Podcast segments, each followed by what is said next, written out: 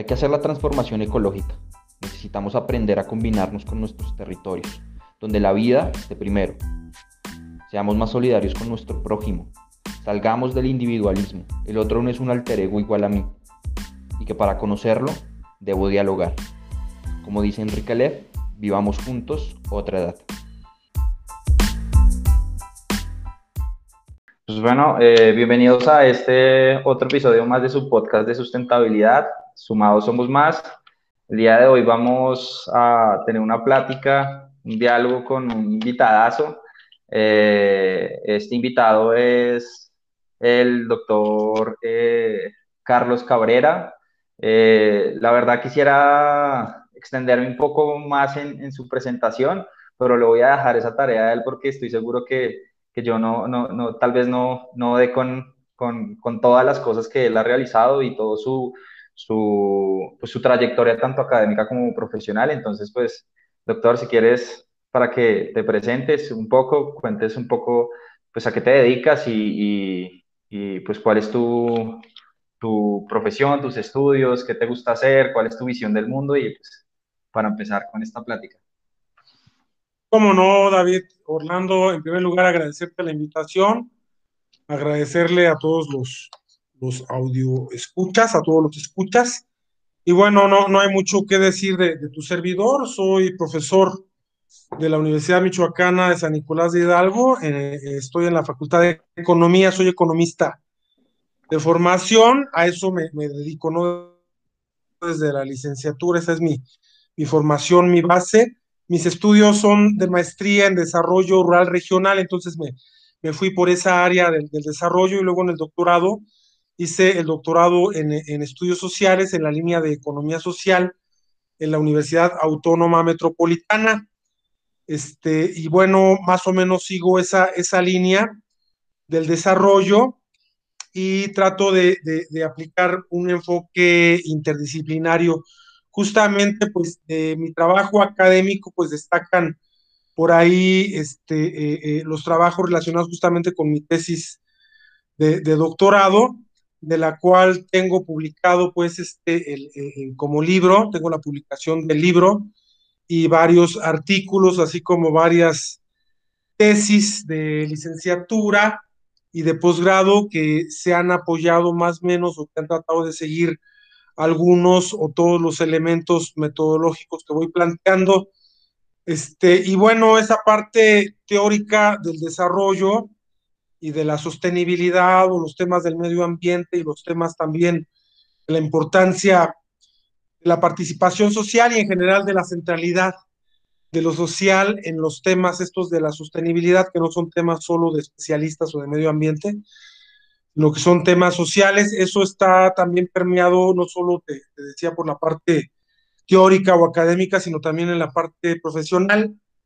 En mi humilde trayectoria profesional, pues ya de, poco más de 30 años, desde que egresé de la Facultad de Economía, pues he estado trabajando, trabajé algún, algunos años en el Instituto Nacional Indigenista, hemos estado vinculados a, a diferentes procesos pues, de, desarrollo y de proyectos de productivos, de, proyectos de desarrollo en general, no solo como tal proyectos de desarrollo productivo o económico, sino que bueno, tratando de tener, como te decía, ese enfoque integral, entonces este, también eso me ha llevado a, a, sin quererlo de una manera u otra, a veces también ejercer y por necesidad, digo yo, este, por convicción, claro, pero a veces como, como, un impulso también ejercer cierto activismo desde la sociedad civil, desde los movimientos sociales, desde un apoyo muy, muy humilde, muy, muy de a pie, este, pero creo yo que eh, más allá de, de, lo sincero, pues buscando la efectividad, la incidencia de, eh, de, la acción social, ¿no? De, los movimientos sociales y a través de, esta movilización, pues ir generando este, la, incidencia. Entonces, si me preguntas de, mi trayectoria, allá en los, en los años 80, a finales de los 80, se intentó en Michoacán poner una, una planta nuclear en el lago de Pátzcuaro, planta que acabó estando en Laguna Verde, en Veracruz. ¿no? Esa planta existe y esa planta, el proyecto original era que estuviera en Pátzcuaro. Entonces, tu servidor era un jovencito este, de, preparatoria, estaba en tercero de preparatoria y, por ingresar a la universidad, cuando participé en ese movimiento y pues no, no, no, no, no que tu servidor haya, haya sido definitorio ni protagonista ni central en ese movimiento, pero estoy muy orgulloso de haber participado en ese movimiento con colectivos de jovencitos anarquistas.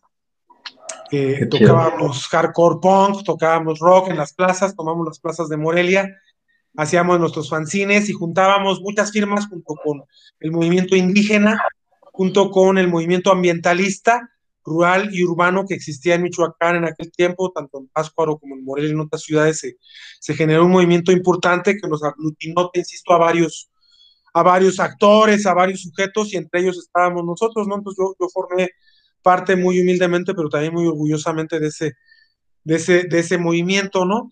Este, y más o menos por ahí va mi, mi, trayectoria, mis, mis, mis, inquietudes. Este, eh, no creo que la academia pueda ejercerse sin compromiso social. Entonces, de, manera muy humilde, insisto, no es que yo sea alguien protagónico ni central de los movimientos sociales en Michoacán, pero sí ha sido siempre alguien comprometido, ¿no? Entonces, este, más que reclamar ese, ese espacio o ese nombre, pues lo ejerzo. Sí, no, qué chido, qué chido todo eso que cuentas y, y pues bueno, es algo muy interesante que yo creo que por eso desde hace mucho rato, por qué no decirlo, estaba sumamente eh, emocionado por este episodio, que pues el tema de hoy vamos a hablar sobre sustentabilidad y el ecomarxismo, ¿no? El ecomarxismo como una, no sé cómo decirlo, como una, un enfoque a través del cual podemos ver eh, la realidad de América Latina, ¿no? Y esto que tú dices es fundamental y por eso la verdad estaba muy emocionado, aparte de que también eh, tengo el, el, honor de, pues, de ser tu, tu, alumno, de ser tu, tu, tu pues sí, tu alumno en, en, mis clases de, de, maestría y la verdad que eso también ha sido bastante gustoso. Ahí fue donde eh, pues te conocí y la verdad que las clases fueron increíbles y por eso dije, no, pues la verdad creo que eh, es un tema que, que, a veces lo tenemos como muy eh, mitificado, no sé cómo decirlo, como muy incluso escondido, ¿no? Y, a veces ni siquiera nos gusta hablar del marxismo porque en cuanto nos dicen de marxismo de repente en América Latina y sobre todo en aquellos países como eh, le pasa a Colombia, eh, que, tiene como una tendencia política muy de derecha, de repente como decir, ay, no, marxismo, ¿qué es eso? No, eh, comunismo, no, ya Maduro, bueno, en fin, un montón de cosas y, la realidad es que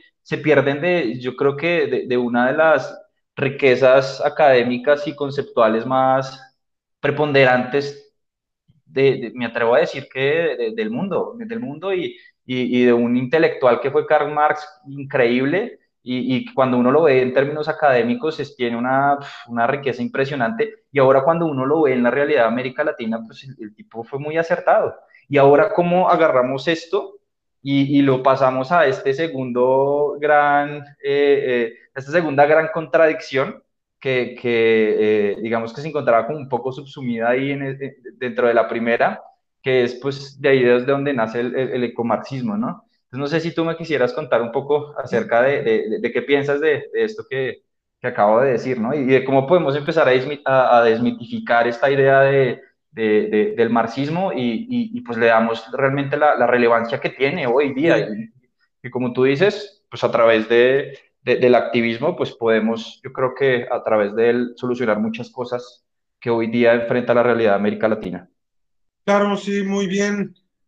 Te, te tomo dos, dos elementos ahorita que, mencionaste. Uno último, ¿no? De las, las dos contradicciones principales del capitalismo, del modo de producción capitalista, pues del sistema económico, ¿no? En el cual vivimos. Es decir, que Marx no se está pues inventando nada simplemente pues está estableciendo las bases de un pensamiento crítico, sí, a este sistema, pero que a su vez establece las bases, como dijiste bien, de análisis académico, científico, sobre, sobre este mismo sistema, ¿no? Es decir, de cómo funciona, de explicar cuáles son sus elementos, este, eh, eh, cómo se define como tal este sistema a partir de, este planteamiento de lo que es el modo de producción capitalista y que tiene como elemento central la acumulación de capital y el trabajo. Entonces, la, teoría del valor no es algo, como dijiste, que pueda ser desechado por simples cuestiones ideológicas. Entonces, esas, esas dos contradicciones entre, entre el, capital y el trabajo y el capital y la naturaleza son dos contradicciones básicas en, esa teoría del valor, ¿no? Que nos permiten entender justamente las contradicciones del sistema capitalista y que, como bien decías, hoy en América Latina, en el mundo entero, pero de, manera muy particular en América Latina, pues este, es una realidad, yo creo que muy intensa, ¿no? una realidad muy, muy fuerte, en algunos casos yo diría que hasta aberrante, que eh, no, no, constituye otra cosa sino eh, la continuación del saqueo colonial este, y, y la, la, la, sumisión, la subordinación de toda idea, todo proyecto de desarrollo en América Latina a los intereses del capital transnacional y del capital financiero, ¿no? Entonces, este, no solo Marx, sino varios marxistas que insistieron en términos de, de, que esta contradicción es una sola, estas dos contradicciones, perdón, entre el capital y el trabajo y entre el capital y la naturaleza, lo que algunos llaman, como ahorita dijiste, la segunda contradicción, tu servidor siempre insiste en que en realidad es una sola contradicción y no porque yo me lo inventé, sino porque Marx así, así lo señaló. Y está en la propia definición, pues, de, del trabajo como el elemento mediador entre el hombre y la naturaleza. Entonces, en esa definición ya hay una unidad, Por lo tanto, esa contradicción es una sola. esas dos contradicciones, perdón, son en realidad una sola. Entonces, cuando el capitalismo eh, subordina el trabajo para producir la plusvalía, para, para extraer la plusvalía, cuando paga un salario menor al que sería un salario pues equivalente al valor, ahora sí que al valor que el trabajador está entregándole al capitalista, pues ese sería un salario justo, un intercambio equivalente. Y lo que nos explica Marx es que para que pueda existir la ganancia capitalista, pues tiene que existir esta plusvalía como un trabajo no pagado al obrero, como un tiempo de trabajo adicional, dice, dice Marx, basándose en David Ricardo, adicional al, necesario que requiere, al que requiere, perdón, el, trabajador para reproducir su fuerza de trabajo y seguirle, seguirle produciendo valor al capitalista. Entonces hay un tiempo de trabajo que incluso le permite al capitalista eh, reponer el valor de los medios de producción, reponer parte de su inversión. Entonces la inversión en el trabajo es central para el capitalista. Por eso es que a su vez la explotación de la naturaleza, insistimos, se da a través de la explotación del trabajo, pues. Y eso Marx lo, insiste mucho, ¿no? Que eh, dice él, pues el oro no sale solito de las minas, ¿no? Aparte de que se requieren medios de producción, el desarrollo de las fuerzas productivas, la ciencia y la tecnología que va generando máquinas o procesos que permitan hacer los pozos cada vez más profundos, no sé, y extraer cada vez eh, de manera más intensa eh, los recursos naturales, que es lo que le interesa al capitalismo, pero todo esto no puede ser posible sin, sin el trabajo. Entonces, bueno, te decía que otro elemento que quiero retomar de lo que señalaste, último que señalaste, es como en América Latina, pues la derecha ha generado una propaganda muy fuerte, ¿no? Sí, eh, total. y, y, aquí sigo las palabras de John Holloway, que no hay que espantarse porque la crisis del capitalismo nos ha pegado muy fuerte en América Latina. Y la crisis del capitalismo, pues justo, justo dice John Holloway, te, repito, siguiendo este autor, eh, eh, eh, eclosiona, dice él, o, surge o emerge mucho esa crisis del capitalismo como incluso un malestar social, pero justo por la derecha.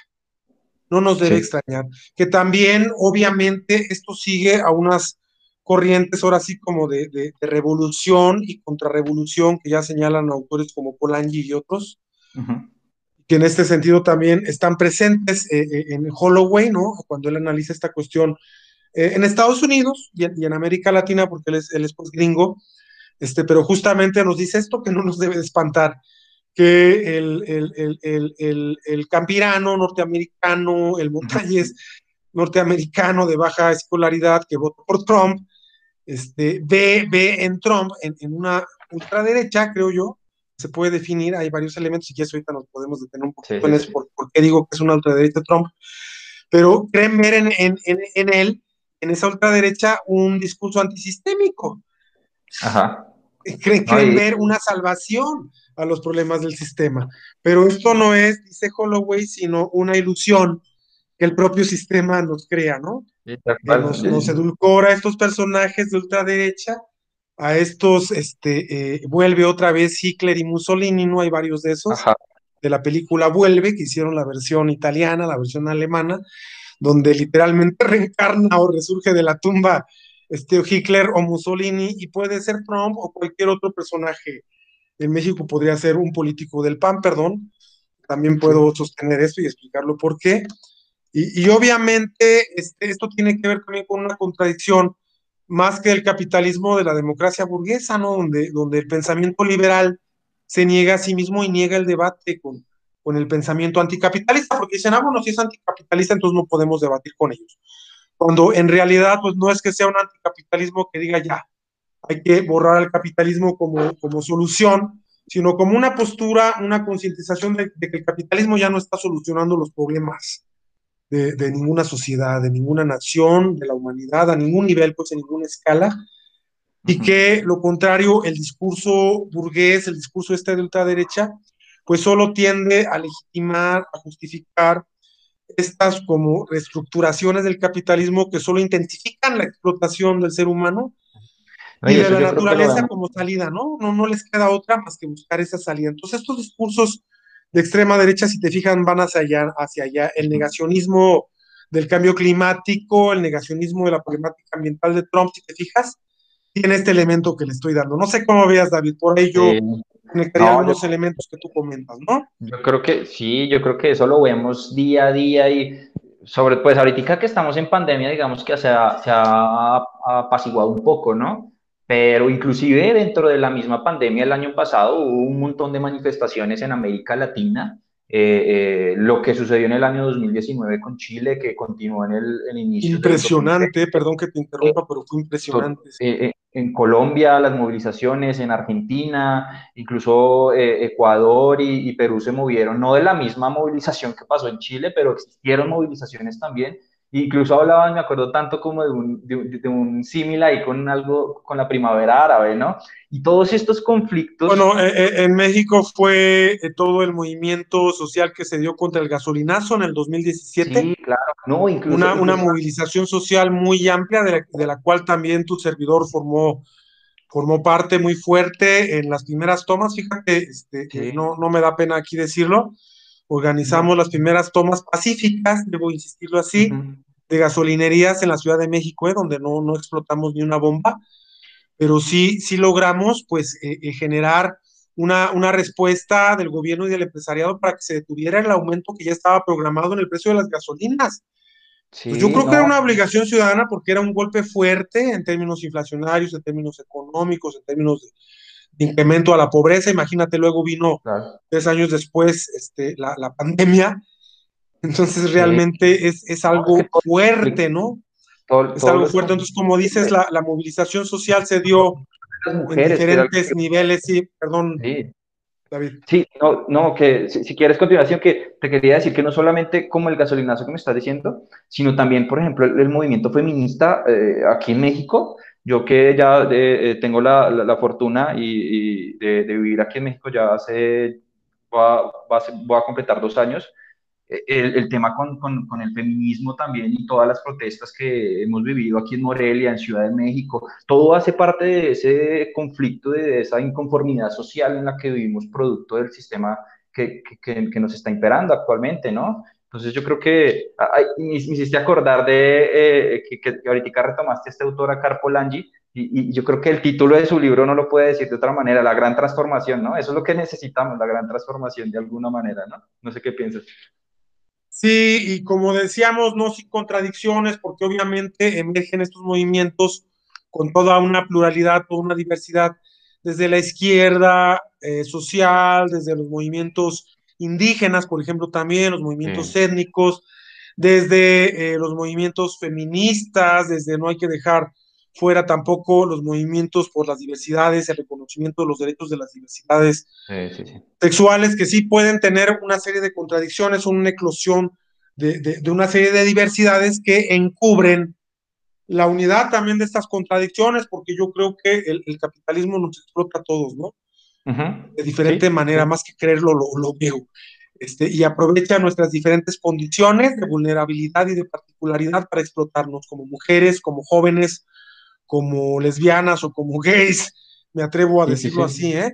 Este, y ahí donde aparece que las agendas son como dispersas y a veces incluso chocan, pues en realidad también a veces convergen, ¿no? Por ejemplo, en Chile, lo interesante de este movimiento tan amplio que acabó transformando este, la constitución política, ¿no? Acabó en una nueva constitución, o sea, fue un movimiento realmente enorme, que fue reprimido violentamente por Piñeira, por el neoliberal Piñeira, con el ejército en las calles y de manera sistemática y brutal y con una operación eh, de, represión policíaca en la que tenían programado, así como en Atenco tenían programada la violación a las mujeres por parte de los policías, allá en Chile tenían programada la extracción de los, de los ojos, ¿eh?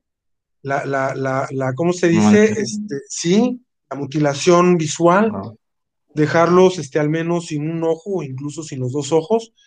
Entonces sí, a muchos jóvenes y jovencitas este, eh, eh, les hicieron eso de manera masiva, de manera amplia, o sea, no son, no son pocos casos, sino que está documentado que fue una acción policial, insisto, reiterada, consistente, masiva, este, que son formas de, generar miedo, de generar represión, como decir, bueno, pues si siguen así, los vamos a mutilar, ¿no? Ahorita les quitamos el ojo, después les quitamos los brazos, este, exagerando. Sin embargo, La, movilización siguió, David. La gente siguió, siguió, siguió, o sea, fue increíble. El mismo Piñera no, no, no dio crédito y no tuvo más que eh, ceder y, todos los poderes políticos en, en, Chile, todos los partidos, en transitar a esta nueva constitución, porque tenían una constitución pues de la dictadura de Pinochet, supuestamente alegando una democracia, pero con una, una constitución que no consideraba los derechos humanos, no consideraba eh, la, la, garantía, las garantías individuales para acabar pronto, ¿no? Los derechos de expresión, los, los derechos de asociación, los derechos de reunión, de libre reunión, que la derecha no solo allá en Chile, sino acá en México nos quiere negar. Acá recientemente, aquí en el Congreso del Estado de Michoacán, los diputados de diferentes partidos presentando una iniciativa para regular, para reglamentar las marchas, para reglamentar las movilizaciones sociales y que si alguien quería protestar en las calles había que ir y pedir permiso. Hágame usted el favor. Perdón, yo, yo sí creo que los movimientos sociales deben de tratar de no afectar a terceros, pero igual hay que entender que no se pueden regular de, esa, de esa manera, ¿no? Porque eh, esencialmente atentan contra estos derechos básicos que están, están universalmente eh, aceptados hasta en documentos internacionales por la Organización del Trabajo, que tienen una serie de contradicciones, claro, alguien me podría decir eso, ¿no? Pues también tienen una serie de contradicciones allí, ¿no? Pero a su vez ya reconocen todo esto que estamos comentando. ¿Cómo ves, David? Sí. No, pues yo creo que con, con esto que hemos abordado hasta ahora, es evidente que existió un, un, sí, una problemática social eh, eh, pues grave, ¿no? Grave, y que esa problemática social eh, pues es producto de la crisis civilizatoria que, que ya muchos autores han, han, descrito que estamos viviendo actualmente, a nivel ecológico, a nivel económico, a nivel social, y, y, esa es la manera en, en, la cual, pues, de una forma como muy básica, podemos empezar a enlazar este concepto de, de, del ecomarxismo y con, con, la sustentabilidad, ¿no? Entonces, e, en, en, ese sentido, quisiera retomar algo que tú dijiste que para mí es clave con respecto al tema del ecomarxismo, y es justamente porque yo finalmente eh, eh, resulté, digamos que, eh, escudriñando un poco en este concepto del ecomarxismo, producto de que mi gran inquietud fue la economía ecológica, ¿no? Entonces, la economía ecológica básicamente parte, parte de esto que tú dices, y poder nos, investigar, poder curiosear un poco sobre esta relación entre la naturaleza y el ser humano, ¿no? entre cómo, cómo la naturaleza interactúa con nosotros y de esa manera nosotros podemos, pues, básicamente sobrevivir y subsistir de ella, ¿no? Entonces me, me quedé como pensando mucho acerca de, de, de, eso esta semana y dije, bueno, ¿cómo hacemos para abordar ese tema de tal manera que, que, que sea como a través de un ejemplo poderlo, eh, pues, explicar de forma clara, ¿no? Y, y yo creo que lo que se me vino a la cabeza es pues empezar a preguntarme, ¿no? Entonces dije, bueno, si las personas que nos escuchan, si yo les hiciera esta pregunta de, de dónde viene la comida eh, que todos los días sirven en su mesa, ¿no? Ah, bueno, si, si, es que porque eh, esas son otras cosas también, ¿no? Si, si es que tienen comida para comer en su mesa, porque partamos de ese hecho también que muchas personas ni siquiera tienen esa posibilidad, ¿no? Entonces, eso también hay que tenerlo claro y hace parte de todo esto. Pero las personas que tenemos esa posibilidad, porque aunque suene terrible y feo, es la realidad de muchas personas en América Latina, es que no tienen a veces ni siquiera para qué comer, ¿no? O sea, y eso no se puede convertir en un privilegio, pero bueno, eso, digamos que eh, es, de parte del tema que estábamos tocando, pero quisiera que nos hiciéramos ese, ese, como esa, esa pregunta en la cabeza. Pues ¿de dónde viene? Pues no vienen de otro lado, sino de la naturaleza. ¿Y la naturaleza cómo hace para producir eso, no? de alguna manera pues a través de eh, materia y energía. Y entonces de ahí es de donde viene todo el concepto de la economía ecológica, que, que la naturaleza entonces se alimenta de materia y energía para poder reproducirse a ella misma, ¿no? Pero resulta que para ciertos procesos se requiere de la interacción y del trabajo del ser humano, que es la forma en cómo va, agarra las cosas de la naturaleza, las transforma en ya el alimento que te llega a, la mesa directamente, ¿no? Digamos que pasa por un proceso de extracción, por un proceso de... Esa fuerza de trabajo, fíjate bien como lo define Marx, es una fuerza, ¿no? Y por lo tanto también es parte de ese flujo de materia de energía, pero con una cualidad, decía Marx, muy específica, que es el trabajo humano, la corporeidad humana, que a través, decía Engels en su magnífico ensayo del papel del trabajo, la transformación del mono en hombre, ¿no? Como está establecido, pues, en la teoría de Darwin, incluso como el desarrollo de los dedos y del pulgar, ¿no? A través de el hecho de que los, primates, nuestros parientes más cercanos de los mamíferos, pues estiraban sus manitas, ¿no? Y ya su colita, porque tenían también colita, este, no les no era suficiente sino que necesitaron desarrollar estas características, estos cinco dedos, estos cuatro dedos superiores y el pulgar, que permiten esa movilidad y esa forma de capturar este, los frutos, ¿no? Y de empezar a, manipular a su vez ciertas ramas, ciertas ramas, ciertos elementos que la misma naturaleza brinda, que empiezan a jugar las veces, a hacer las veces de herramientas entonces la misma evolución de nuestra especie, ¿no? Nos fue generando esa capacidad que es el trabajo. Entonces el trabajo, perdón que te, interrumpí David, no, es ajeno a ese flujo de materia y energía, ¿no? Como yo decía hace rato, pues es parte fundamental de esa, de esa ecuación, de esa relación entre el hombre y la naturaleza, es la cualidad humana, la cualidad física que le permite al ser humano, como bien decías, obtener lo que requiere de la naturaleza, pero esto no es neutro, ¿no? No es algo que, ah, a través de mi trabajo este, obtengo lo que necesito y, qué bonito. Sino que son relaciones sociales que van cambiando a través de la historia, ¿no?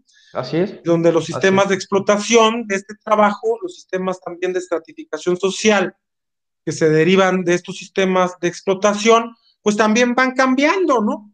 Sí es cierto que siempre ha habido explotación e injusticia, alguien diría eso, ¿no? Ah, pues siempre ha habido explotación e injusticia y siempre habrá pero desde el pensamiento científico, desde el materialismo histórico, lo que respondemos a eso es, sí, claro, siempre ha habido injusticia y explotación, pero van cambiando las formas y las relaciones sociales de esta injusticia y de esta explicación. No sé si, si abono a lo que estamos. Sí, claro, total, total, ¿sabes por qué? Porque es justo eso que tú dices.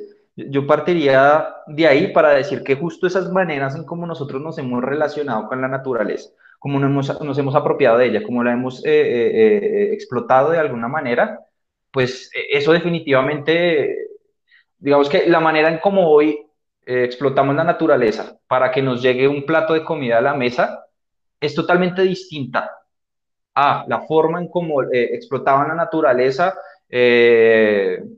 atrás de 1500 que a el año 1, 2, 3 eh, después de Cristo. Son, son totalmente distintos y la diferencia yo creo que radica en, y espero no equivocarme si me corrijo tú, tú si me equivoco tú me, me corriges por favor, pues la diferencia es en el, en el, sistema, en el sistema económico. O sea, los sistemas económicos han venido cambiando. El que nos domina constantemente, el capital. En el corto plazo, si hablamos de América Latina, David, perdón que te interrumpa, pero es muy importante lo que estás comentando. Y de ahí puedo, puedo eh, eh, sustentar este, este otro comentario y ligarlo a lo que decíamos hace rato. En América Latina, justamente esta, estos cambios son vertiginosos, ¿no? Y esta modernidad que se nos ha impuesto ha avanzado muy fuerte en los últimos 60, 70 años. Y antes de eso, América Latina estaba en una economía precapitalista, ¿no? Y meternos a la discusión de qué tipo de formación económica y social era, yo diría, era precapitalista. Es decir, el capitalismo, la subordinación de, de la economía, de los recursos naturales y de la fuerza de trabajo de América Latina a la acumulación de capital a nivel internacional, a nivel mundial, es un proceso pues que, que inicia con la colonia, sí, pero que se profundiza en los últimos 60, 70 años, ¿eh? Este, y la, esa modernidad capitalista, es decir, acá en América Latina es muy, es muy nueva, no sé cómo veas. por, lo, por lo vertiginoso y por lo intenso de los cambios, y a su vez de región a región, pues hay una particularidad, ¿no? Si tú ves los, los cambios en cada lugar, este, yo pienso en, en la casa de, de, mis abuelos cuando era niño y llegaba y veía los objetos que ahora solo encuentras en un bazar, ¿no? Las planchas de carbón, Ajá. o los elementos que en términos marxistas reflejan el desarrollo de las fuerzas productivas. Como dices bien, hay que verlo en los elementos cotidianos, ¿no? No solo, como dices, en de dónde viene la comida, sino a dónde va lo que producimos aquí y que aquí Justo. no consumimos, ¿no? Y Justo. qué costos ambientales y sociales va a acarrear todo ese proceso que solo está ligado a generarle ganancias pues a las cadenas de valor de las transnacionales y uh -huh. ahora también bajo el predominio del, del capital financiero, porque si lo, lo, ligamos a la visión del ecomarxismo tiene que ver mucho con eso. A lo mejor es un poquito difícil este, poderlo, poderlo, poderlo aglutinar, pero es que fíjate bien, David, el dinero al final encubre esas relaciones, ¿no? Encubre, claro. encubre eh, la explotación, encubre eh, la relación social del trabajo, encubre la utilización de la naturaleza, la destrucción de la naturaleza. Uh -huh. Entonces, si solo vemos la maximización de la ganancia, una economía, pues, neoclásica, crematística, que dice, no, hombre, usted fíjese bien en la eficiencia del proceso económico para obtener la máxima ganancia, pues lo que estamos haciendo es que ese proceso es a costa de la destrucción de la naturaleza y de, uh -huh. incluso de, la, de, las condiciones de vida, de la reproducción social, me atrevo a decir en términos marxistas del ser humano, ¿no? Sí, sí, no, estoy totalmente de acuerdo contigo y incluso ahí me, me, me agrada porque creo que estamos dando pie para, para, cada uno de los conceptos interesantes a desarrollar con respecto a todo esto. Yo creo que, que o sea, hasta ahora está quedando claro que hay diferentes formas de relacionarnos con la naturaleza en que la sociedad se puede relacionar con la naturaleza. Y esas diferentes formas eh, eh, cambian en, en, el nivel de, de, de voracidad, vaya, de, de, depredación con la que yo me, me voy a, a, a, en contra de la naturaleza, ¿no? Entonces, eso nos demuestra que hay formas en las cuales podemos convivir pues más sustentablemente. Y es, eh, por lo menos esta forma del capital, producto de, de digamos que de un avance histórico de lo que nosotros mismos como sociedad hemos, eh, hemos construido, porque yo creo que a, veces, y es algo como muy personal que pienso, a veces como que siempre andamos criticando y criticando, pero también tenemos que empezar por decir, lo que hay hoy como sociedad es producto de que nosotros lo hemos construido como sociedad. Entonces hay que hacer algo, sí, evidentemente hay que hacer algo, pero entonces hay que también asumir desde ya las responsabilidades. Y nosotros somos responsables, los seres humanos, tanto los de hoy como los de ayer, y, y, y de, lo, de, lo, que hicieron los de ayer también nosotros lo cargamos hoy, entonces de alguna manera tenemos que hacernos responsables de eso. Entonces es, es de qué manera yo viro esa relación hoy capitalista que yo creo que está, eh, espero eh, eh, tener la razón, Dios mío, por favor, espero que sea la más de voraz, la más fuerte, porque si esto sigue más intenso que, hay, podríamos decir que podría llegar a ser más intenso, pero yo quisiera que no, pues definitivamente vamos en fila al despeñadero, ¿no? Pero pensemos que esto es lo más de horas de, de nuestro sistema capitalista actual. Si en este momento no hubiéramos a una relación con la naturaleza, una relación entre nosotros como individuos que formamos la sociedad distinta, pues definitivamente no vamos a ser capaces de, de, de, sobrevivir como civilización y como especie, y nos estaríamos acercando a un, a un metabolismo, que es el concepto que quiero llegar, que precisamente ese metabolismo es esa relación que yo tengo con la naturaleza, cómo yo proceso lo que me entra de la naturaleza, lo transformo, lo recirculo, lo circulo, finalmente saco algunas expresiones. Eh, ese metabolismo que hoy es capitalista, que, que, tenemos que empezar a virar hacia otra cosa, que la verdad yo quisiera tener la, la, respuesta, pero, pero tal vez no la tengo hoy, pero sí existen muchas, muchas formas hoy en día que podrían darnos luces, ¿no? Como aquellas formas en cómo se relaciona el indígena con la naturaleza, las comunidades rurales con la naturaleza. E, esas son como formas que nos empiezan a dar un poco de luces, pienso yo, de cómo podríamos eh, eh, generar una relación o un metabolismo totalmente distinto. Pero definitivamente, de lo contrario, si no, nos vamos a acercar a, a, a ese concepto que, que eh, en algún momento dijo Lord Kelvin, que es de pues, la muerte entrópica del planeta, ¿no? Estamos llegando a un nivel en que, que, le estamos generando tanta entropía que, que vamos a, a, acabarlo, vamos a acabarlo, como él tal lo dice, esa muerte entrópica del planeta. Estamos, estamos hacia allá, hacia ese rumbo con este sistema y en tanto pues tenemos que empezar a, a cambiarlo, ¿no? Sí, mira, la, la, verdad no porque sea apasionado del tema del ecomarxismo, pero si queremos darle a nuestros escuchas, a los que nos hagan el favor de amablemente escucharnos en este momento algunos elementos, ¿no? De lo que estamos planteando como, como ecomarxismo, pues justo tiene que ver con, con, con, esto que tú, que tú comentas. No es algo alejado, pues, de nuestro día a día, sino tiene que ver con cómo cada persona, cada trabajador, cada este, humilde ama de casa, cada humilde estudiante satisface sus necesidades día a día y este sistema de satisfacción de necesidades pues está subordinado a la acumulación del, del, del capital. Es decir, primero tenemos que ser eh, empleados del capital, primero tenemos que tener un salario para poder consumir, ¿no? Primero tenemos que ser explotados y luego, eh, eh, para el caso de América Latina, para el caso de África, por ejemplo, es aberrante esta realidad, pues después de eso tenemos que estar dispuestos a ceder nuestra agua, nuestros bosques, nuestros recursos naturales. Sí.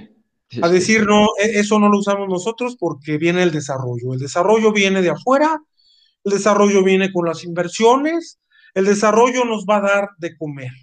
Entonces, e, el ecomarxismo, si nos sirve para algo, puede ser para ser conscientes de, de uh -huh. esa realidad donde la explotación ya no es solo del trabajador, sino es eh, eh, de la naturaleza e incluso de las condiciones de la vida misma, como bien señalabas, David, uh -huh. no estamos exagerando al decir que en Marx encontramos algunas luces, cuando él nos insiste mucho en, y casi con comillas voy a repetir la, la, la, la frase de Marx, insiste en que el capitalismo socava, deteriora, uh -huh. destruye, y son las palabras que usa, las dos fuentes de su propia riqueza, las uh -huh. dos fuentes generadoras del valor, a saber, la naturaleza, dice el trabajo, e, entre paréntesis la naturaleza, y el hombre, entre paréntesis el ser humano. Entonces, es a partir de esta destrucción, de este socavamiento, de este deterioro, con esas palabras, lo dice Marx, este, es que se da el proceso de acumulación de capital. Y, y, ahí donde el capital obtiene su riqueza, su maximización de ganancia de estas fuentes, uno diría, ah, pues el capital cuidaría estas fuentes. No, porque el capital no es consciente de, de, de la importancia de esas fuentes, porque esas fuentes uh -huh. están supeditadas a qué? A la idea de que ese capital o esas fuentes van a ser usadas por el capital como dinero, por la inversión uh -huh. del capitalista, por el desembolso. Y eso se reduce todo, mi hermano.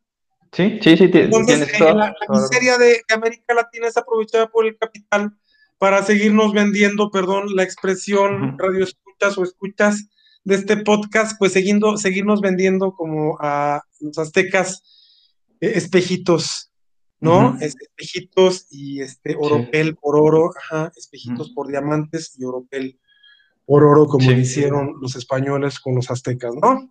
Sí. Sí, sí, Incluso yo me atrevería, a, a, a, esta pregunta me la cuestioné hace algunos meses y hasta hace poco, eh, como que, no sé, a veces me, me, salen cuestiones y como que intento indagar para ver de qué manera la, la, la logro pues sí, satisfacer de, de, de, cierto, en cierto grado, ¿no? Que pues definitivamente uno nunca va a tener la, la, razón en nada. Nosotros somos unos sistemas sociales en construcción que intentamos, intentamos responder algunas preguntas, pero, pero evidentemente claro. todo el tiempo estamos en, en, en, esa búsqueda, ¿no? Y vamos a continuar, ¿no? Y así se construye el, el conocimiento como tal. Pero eh, eh me preguntaba, bueno, ¿cuál es la diferencia entre, entre este, un individuo eh, eh que, que, vive eh, bajo el propósito de, del capital y un individuo que no.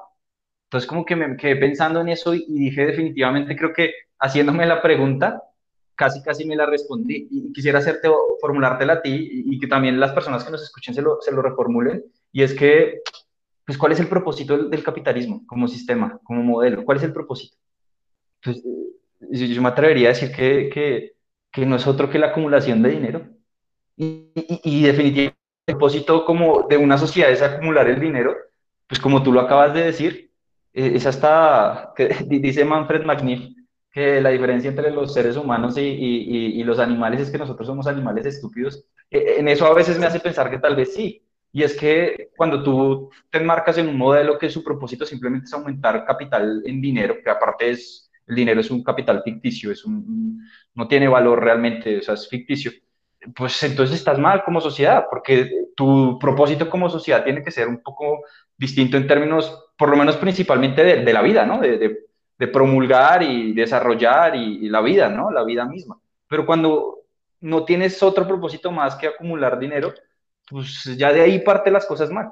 Entonces yo creo que, eh, y por eso me gustó mucho, y, y, esa respuesta la encontré en los textos de, de, Enrique Lear, justo, porque de ahí él, toma mucho el, tema de la racionalidad. Y como Autor muy recomendable para quien le interese estos temas, ¿no? De la racionalidad ambiental, un buen autor ecomartista, yo lo considero un autor un autor eh, ecomarxista, justo de lo que estamos hablando. Oh, no, no, no, sabía que era ecomarxista, pero, pero sí, pues sí, ahí fue donde, donde encontré que, pues él, él, dice, venga, pues es que hay que repensarnos desde adentro, ¿no? Y desde adentro es decirnos cuál es nuestro propósito.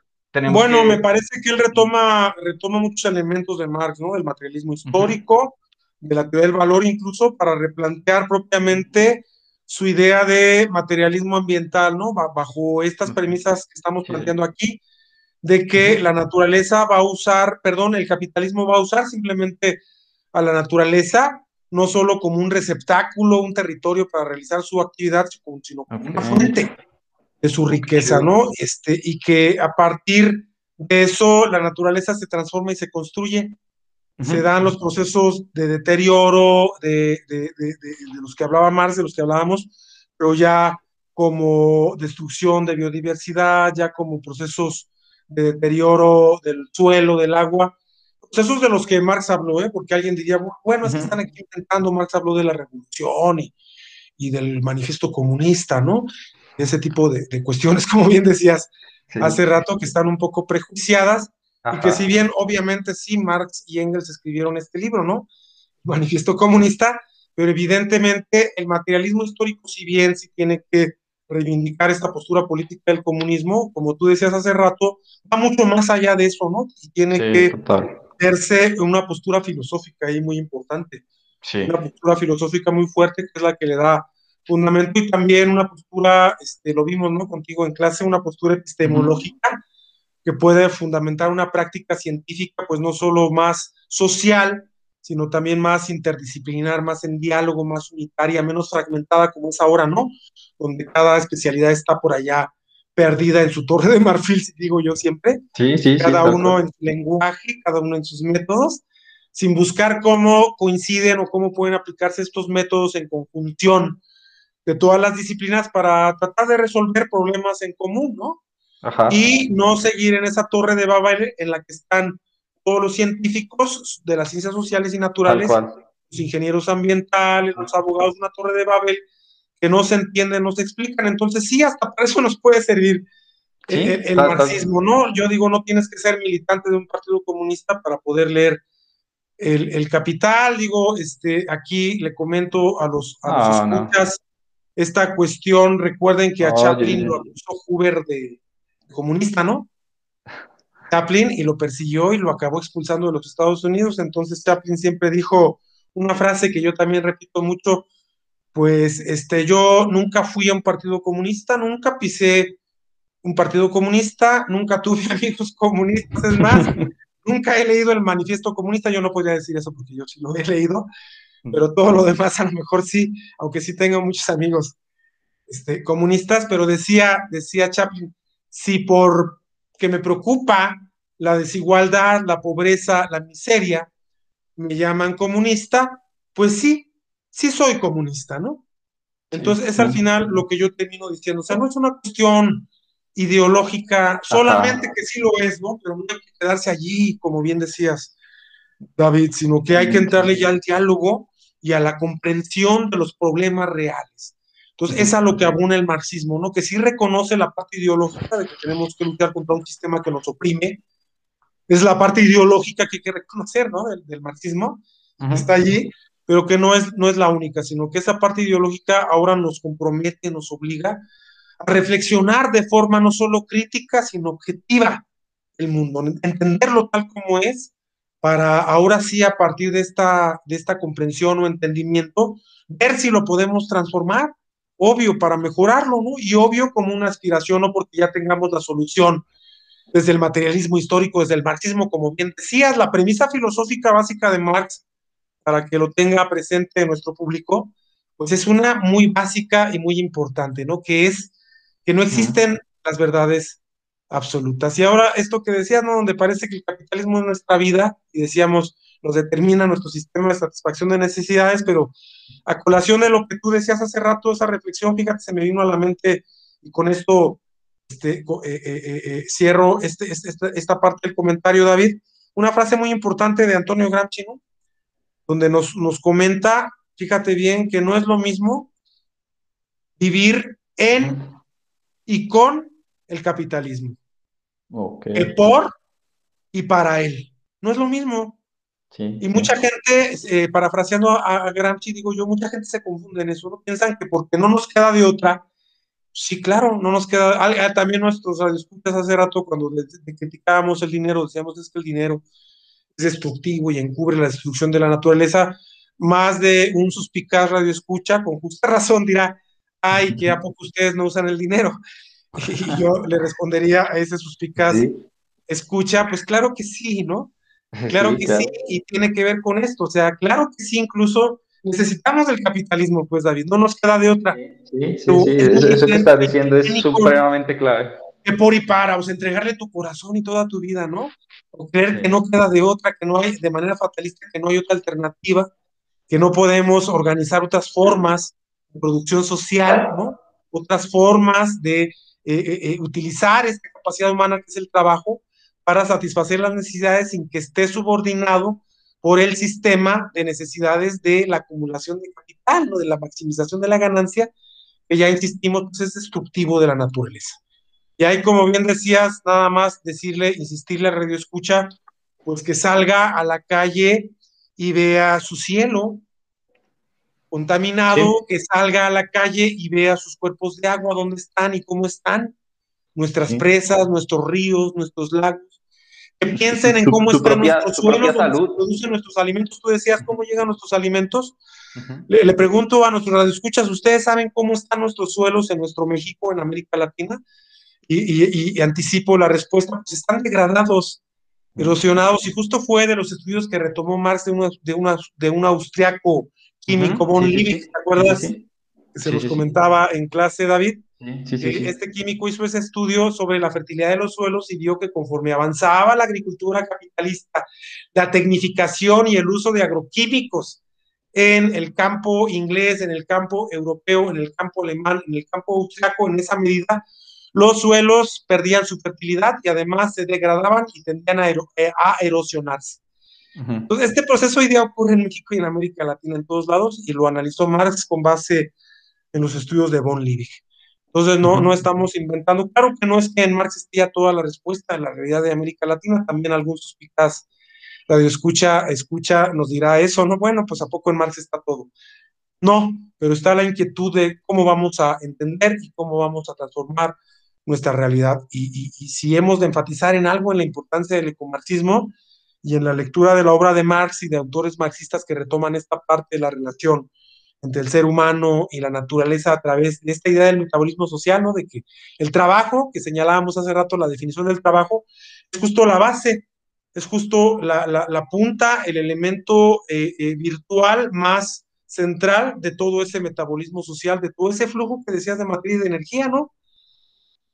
De, de la naturaleza hacia el ser humano y viceversa también del ser humano a la naturaleza, porque así como satisfacemos nuestras necesidades, pues también estamos destruyéndola, ¿no? Y, terminando, como decías hace rato, pues con las bases de nuestra propia existencia. Y decía yo también hace rato de la reproducción social humana. ya no digamos que se va a destruir el planeta, sino que las propias comunidades pierden sus bases, ¿no? Para poder usar su agua, para poder usar sus suelos, para poder cultivar sus alimentos.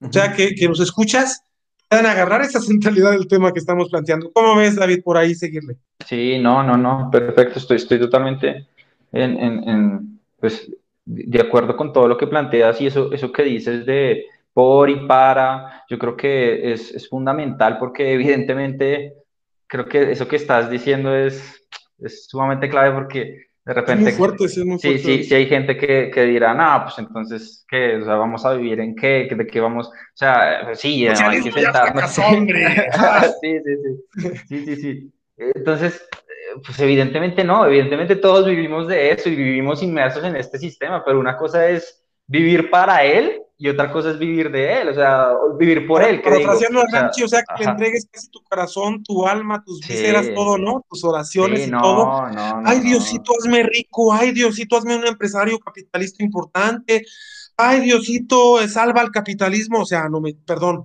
perdona a nuestras escuchas, yo diría, no me chingues, ¿no? O sea, eh, sí, sin darnos cuenta que ese capitalismo pues, también está generando una serie de procesos destructivos y nos da de comer, si satisfacemos ciertas necesidades bajo esa estructura, pero ¿a qué costo, no? Esa es la Ajá. pregunta que le haría Que justo, a nuestros justo. escuchas.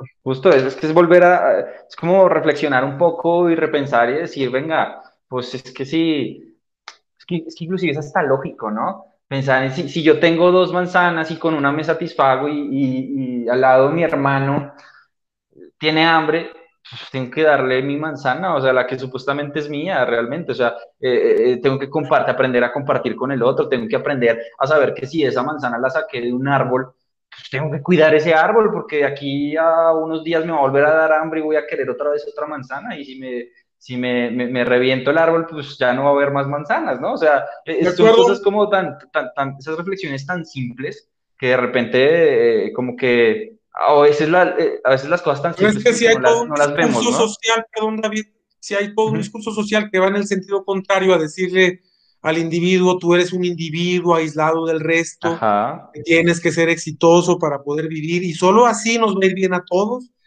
Y eso lo dijo un señor muy importante que se llamaba Adam Smith, ajá. que habló de la mano invisible. Pues todas esas son puras mentiras, ¿no? Lo vimos en, en clase, que son discursos ya muy, muy, muy falseados de lo que es nuestra, nuestra realidad. Sí es cierto que una alternativa que muchas veces no nos deja, el capital no nos deja otra, el capitalismo es pues, tratar de ser empresarios, pero en realidad no, no acabamos más que siendo pues changarreros o pequeños propietarios, en el mejor de los casos tal vez, y en la mayoría de los casos pues, trabajadores independientes en pésimas condiciones laborales, Sí, sí, sí. con ingresos muy marginales, Sí, sí, sí. No, y, y aprovecho para invitar a nuestros radioescuchas que si se interesaron específicamente por este capítulo, eh, váyanse a unos capítulos atrás porque esto lo podemos relacionar con el tema de la felicidad.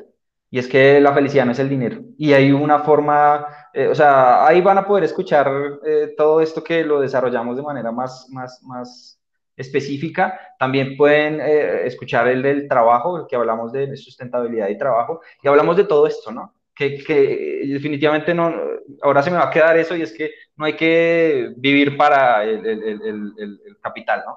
Definitivamente, o sea, se pierde hasta nuestro propio propósito individual, si queremos verlo de alguna manera. El sentido O sea, de vida, ¿no? El sentido de la Sí, existencia sí, humana. total. No estamos de diciendo, tener- perdón, David, que el dinero no sea Ujú. importante, ¿verdad? Sino que, eh, No, eh, sí, claro. sino que el dinero encubre una serie de cuestiones. Obvio, el dinero es un medio. Que, que, Ajá. entiende, que entienda él escucha que lo que estamos planteando, que el, el, el, el dinero solo es un medio. Sí, y que ese sí. medio mal usado, ¿no? Este, eh, encubre toda una serie de relaciones sociales Claro. en las que estamos acabando Sí, pues, con la ajá. base de la vida. Y como decías hace rato, las bases de la solidaridad humana, ¿eh? Que son, total. para mi gusto, las bases de la felicidad. Y no Ajá. tiene, no nos estamos saliendo del tema porque en los manuscritos filosófico-económicos de 1844, Marx decía algo así más o menos, también parafraseándolo y casi con comillas, que si, si, si Dios existe, si es que existe algo así, seguramente estará, y según las escrituras de varias religiones, no solo la Biblia, no solo de las religiones judio-cristianas, sino también de otras, dice Marx, pues ese, ese Dios habla del amor, habla de Sí. la comunidad y habla este, de, que, de que ese amor a Dios está en el prójimo, ¿no? En los evangelios de, Cristo se repite mucho ese tipo de cuestiones.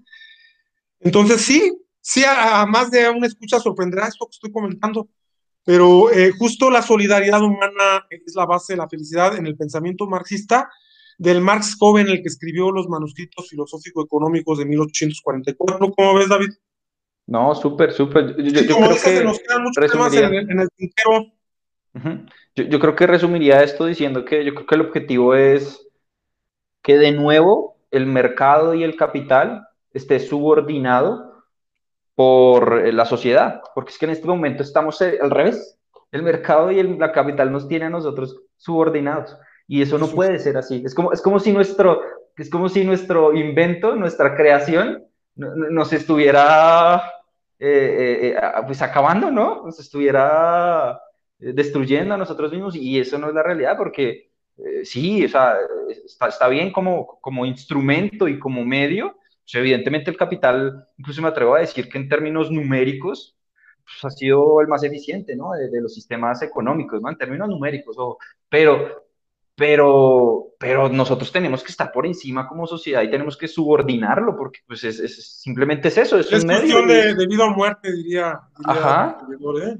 Sí, sí, sí, totalmente. Eh, la, pues, la, eh, la, Organización de Naciones Unidas acaba de dar un reporte científico, ¿no? Hecho por investigadores de, de todo el mundo en temas de, de salud, justo que estamos ahorita en medio de la pandemia, eh, del coronavirus que nos agarró desprevenidos, ¿no? Agarró desprevenidos a los sistemas de salud y todo el mundo lo, comenta y alguien diría, ¿eso qué tiene que ver con esto?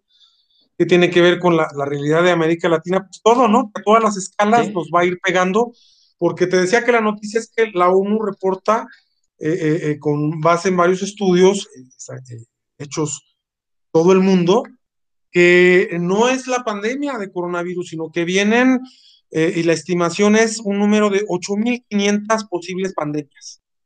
Entonces es alarmante, o sea, y que, y que por otro lado también esta pandemia es el resultado de la destrucción de la naturaleza y del cambio climático.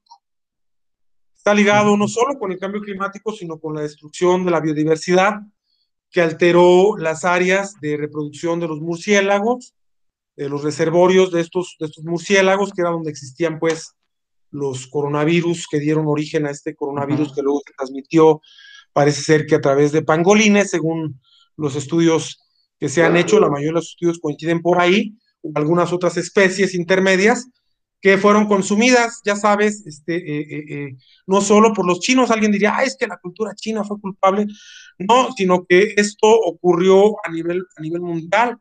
Y se sabe ya que este, hubo casos mucho antes de diciembre del 2019, al menos desde octubre, noviembre, ya estaban casos fuertes y posiblemente mucho antes. Nada más que no se había ubicado el origen, que era un coronavirus, y tipificarlo, cuál era, y todo ese tipo de cuestiones, ¿no? Que llevaron, es decir, todavía no, no se le nombraba pues el famoso SARS COV2 o COVID-19, ¿no? En realidad, pues es el, segundo brote o una forma variada, pues del SARS-1, del primer SARS que se dio en el 2003, también, también en China, pero también había tenido este, eh, eh, eh, brotes en algunas otras regiones allí en, allí en Oriente, no solo en China. Entonces, es decir, que ya había eh, elementos para anticipar que esto podía suceder, ¿eh? Y ahorita hay elementos para anticipar que esto que está pasando con la pandemia no va a parar aquí. Entonces, la destrucción de la naturaleza que perpetra el capitalismo sí nos tiene que interesar. Si por otro lado ahorita dependemos del, del capitalismo para la pandemia, ¿no? Para que nos desarrollen la vacuna las transnacionales farmacéuticas, pues también hemos, también hemos visto el papel de los gobiernos nacionales, de los estados nacionales como China, como como Rusia, que no son perfectos, con dictaduras, me, van a decir varios escuchas, sí, sí lo son, pero también están eh, eh, generando una alternativa, ¿no?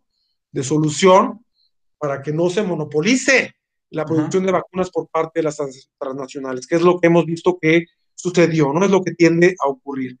Entonces, las vacunas chinas, las vacunas rusas, incluso las vacunas cubanas y también las mexicanas, que están en proceso, pues son también una, una alternativa a futuro, no hay que no hay que descartarlas y muchas de ellas dependen de financiamientos no privados, sino de financiamientos estatales.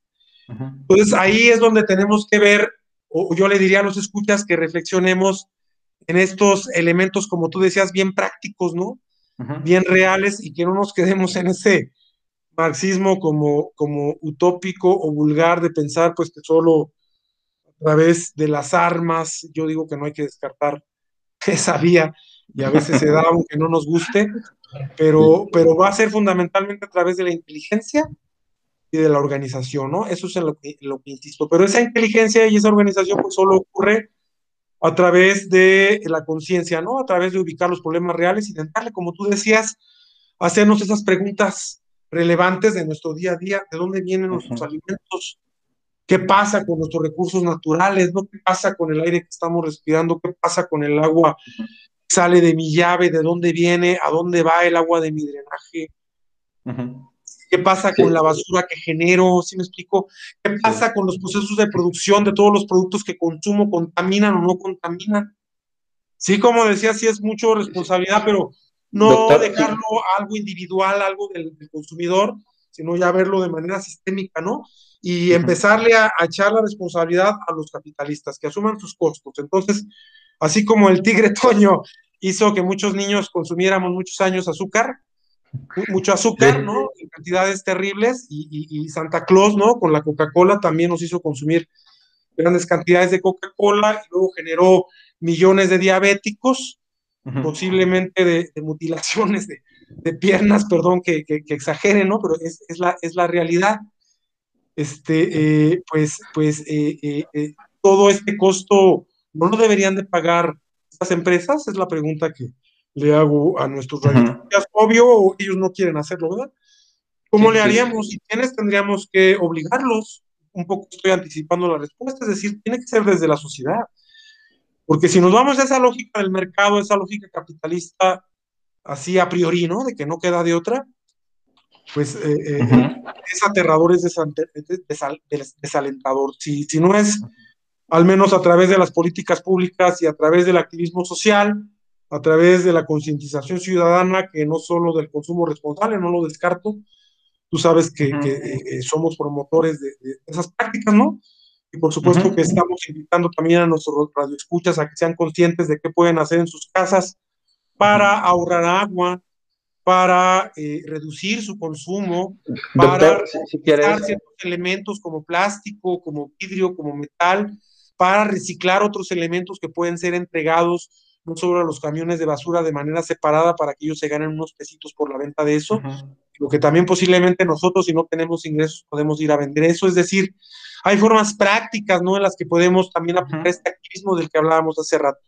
Que no nos confunda el radio escucha y que piense que pues, nada más vamos a ir a hacer marchas o, a levantar pancartas. Yo le pido al público que no se espanten de eso, porque mucha gente lo va a tener que hacer y lo tiene que hacer, ¿no? Cuando ya los problemas son tan fuertes y las necesidades son tan terribles, ¿no?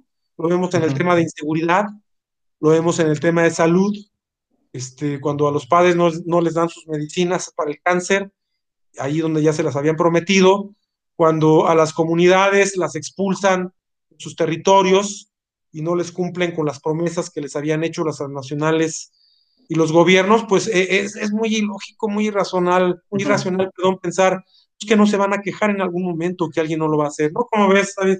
Sí, sí, estoy, estoy, sí, digamos que incluso hasta, hasta comentas varias cosas que, que me hacen repensar un poco de cosas más. Pero digamos que por, por, cuestiones de que no quisiera que se alargara más, eh, mucho el episodio, porque claro que pues, sí, para, pensar en, en, en, los radioescuchas un poco, pues sí quisiera que, que me dieras. parte donde podamos ah, va, va, va, va, elementos.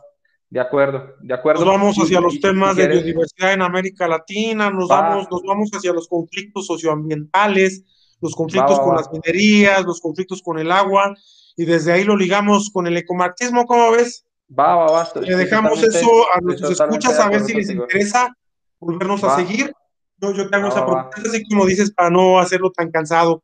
Estoy de acuerdo, sí. No, perfecto, perfecto, perfecto, doctor. Entonces, pues bueno, yo creo que eh, eh, lo dejamos en, en, puntos suspensivos y continuará para la siguiente, porque pues tema para un montón de cosas.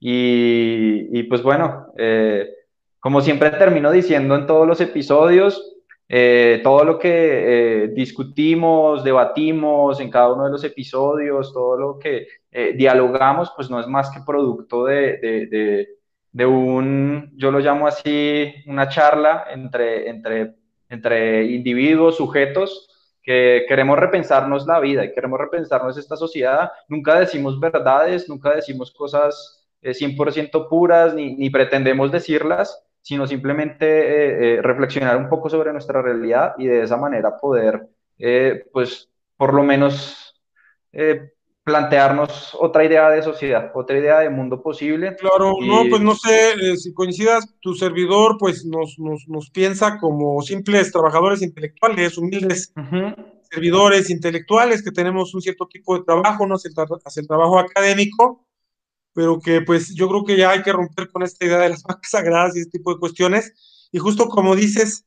invitar a nuestro público a la reflexión, al diálogo, y pues no, no, no, no, no es que tengamos la verdad, simplemente queremos aportarles elementos para la reflexión, ¿verdad, David? Así es, así es, doctor. Entonces, pues no siendo más, voy a detener ya la grabación y, y pues bueno. Muy bien.